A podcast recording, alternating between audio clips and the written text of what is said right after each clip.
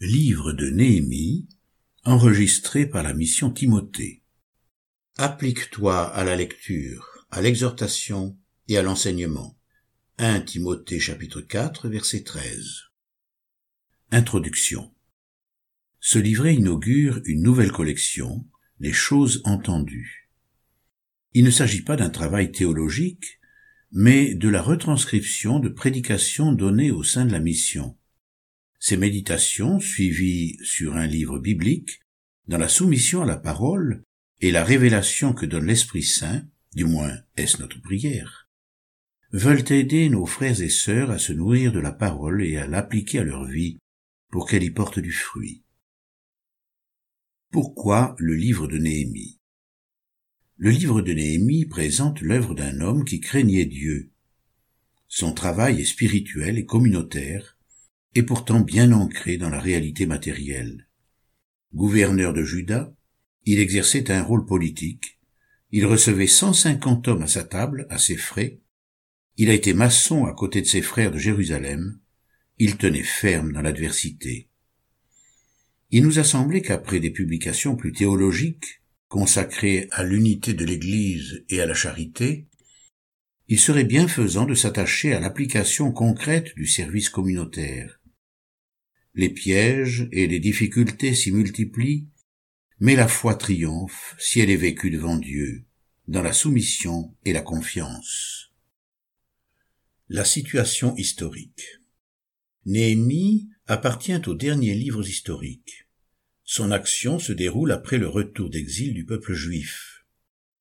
À cause de ses nombreux péchés, Dieu avait ordonné la déportation de son peuple à Babylone. Elle s'est déroulée en trois temps. Premièrement, 606 avant Jésus-Christ, première chute de Jérusalem avec une première vague de déportation dont firent partie le roi Joachim, Daniel et ses trois amis. Daniel chapitre 1, verset 1, 2 Chroniques chapitre 36, verset 5 à 8. Deuxièmement, 598 avant Jésus-Christ, sous Joachim, dix mille captifs hommes, dont Ézéchiel, furent entraînés à Babylone. Cette déportation fut la plus nombreuse. Deux Rois chapitre 24 versets 10 à 17, Deux Chroniques chapitre 36 versets 9 à 10. Troisièmement, 586 avant Jésus-Christ, deuxième chute de Jérusalem. C'est la date la plus douloureuse, car elle marque la fin du règne davidique, l'arrêt du culte et la destruction du temple une nouvelle vague d'exilés est emmenée à Babylone, dont le roi Sédécias, rendu aveugle auparavant. En 539 avant Jésus-Christ, l'armée de Cyrus conquiert Babylone. Ce roi perse va conduire une politique plus humaine et cherche à respecter les croyances religieuses des différents peuples de l'Empire. Dans ce cadre, il promulgue un édit permettant aux Juifs volontaires de retourner à Jérusalem pour reconstruire le Temple. Une majorité restera cependant dans la région de Babylone. En 536 avant Jésus-Christ, un groupe de Juifs part pour Jérusalem. Il s'est donc écoulé soixante-dix ans depuis la première déportation, conformément aux prophéties. Voir Jérémie chapitre 25 verset 11. Ce temps représentait exactement le nombre d'années sabbatiques, c'est-à-dire un an tous les sept ans, non observé par les Juifs depuis la division du royaume après Salomon jusqu'à la destruction de Jérusalem, 490 ans, sept fois soixante-dix ans. Dieu avait pris soin d'avertir dès la loi de Moïse, le pays sera abandonné par eux, et il jouira de ses sabbats pendant qu'il sera dévasté loin d'eux. Lévitique chapitre 26 verset 43 et voir aussi 2 Chroniques chapitre 36 verset 20 à 21. Le retour d'exil se fait lui aussi par étapes. Premièrement, en 536 avant Jésus-Christ, sous la conduite de Zorobabel et de Josué, Esdras chapitre 2 verset 2, environ cinquante mille captifs, sans compter les femmes et les enfants, retournent dans leur pays. Ils reconstruisent le temple. Deuxièmement, en 458 avant Jésus-Christ, soit 78 ans plus tard, sous le règne de Darius I, Esdras conduit un groupe de 1800 hommes, sans compter les femmes et les enfants. Il restaure le culte.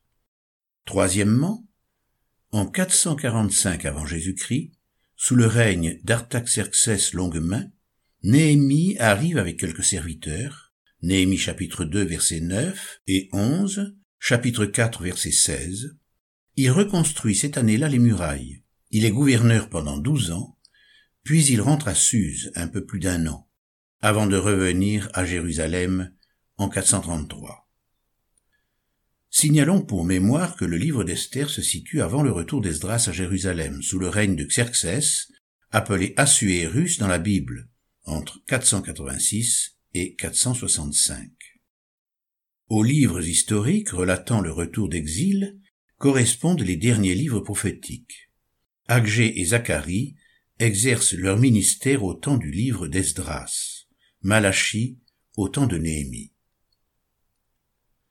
Le plan du livre de Néhémie.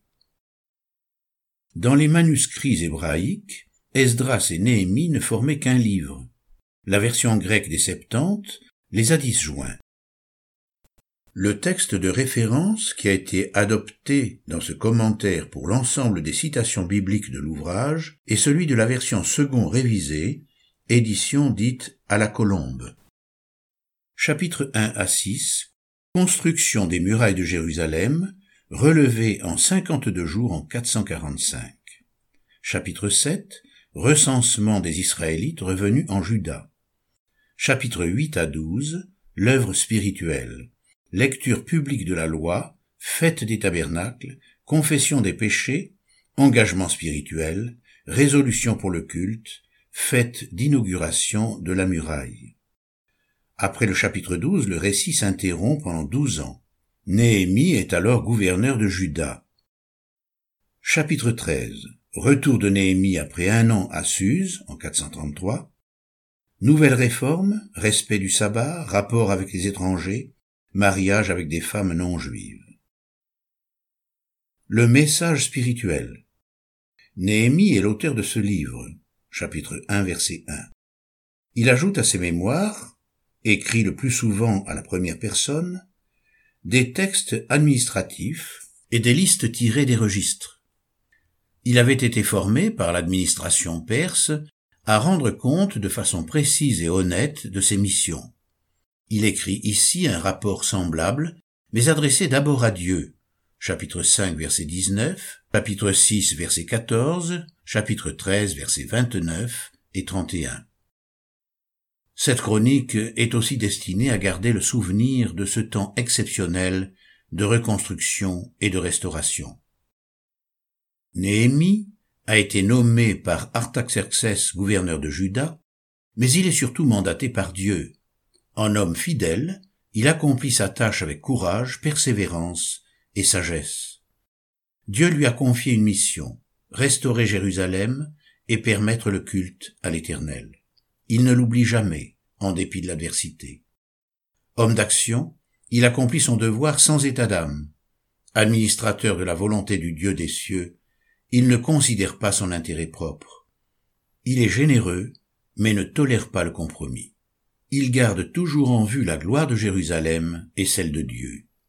C'est la motivation unique de ses actions. Dans notre époque imbibée de psychologie, où nous sommes tous si attentifs à nous-mêmes, à nos sentiments, à nos états intérieurs, il est bon de méditer sur l'exemple de Néhémie. Il a accompli ce que le Seigneur lui demandait avec continuité, sans se dénigrer et sans s'enorgueillir. Dans cette fermeté et cette fidélité, il a entendu l'appel et a obéi.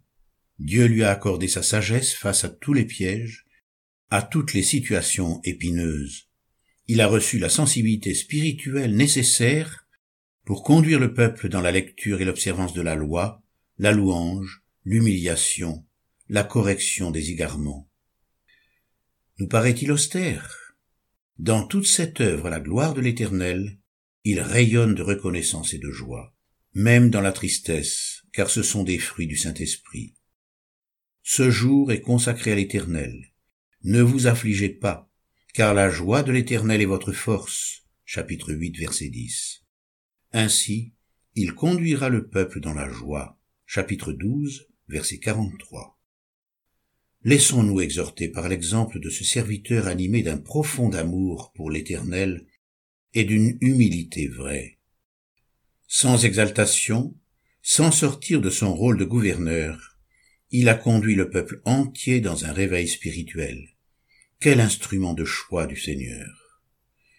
Puissions-nous recevoir cette leçon car ces choses sont arrivées pour nous servir d'exemple et elles ont été écrites pour notre instruction. Rendons-en grâce à Dieu de tout notre cœur par Jésus-Christ.